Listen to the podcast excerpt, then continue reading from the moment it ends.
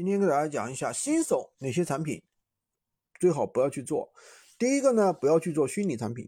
虚拟产品就是各种各样的项目类资料啊、视频啊、会员啊、优惠券啊、话费呀、源码太多了。闲鱼市场很大，但是呢，虚拟视频、虚拟产品市场很大，但是同行竞争啊非常的激烈，容易封号。第第二呢，当然违禁品不能做了，违禁品就多了，这个就不说说了。看一下闲鱼公约。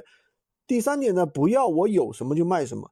就比如说，哎，我朋友有个女装店，我就做女装；我亲戚开了一个玩装店，我就玩具店，我就去做玩具，对吧？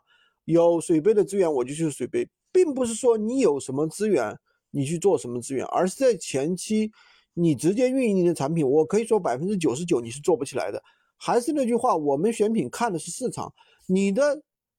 资源，你的货源不一定符合这个市场，只有自己把握了运营方法，再考虑切入自身的一些资源。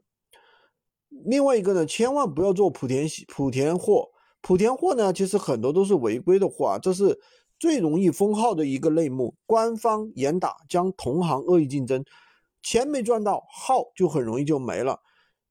第另外一个呢，不要做服饰鞋类，为什么呢？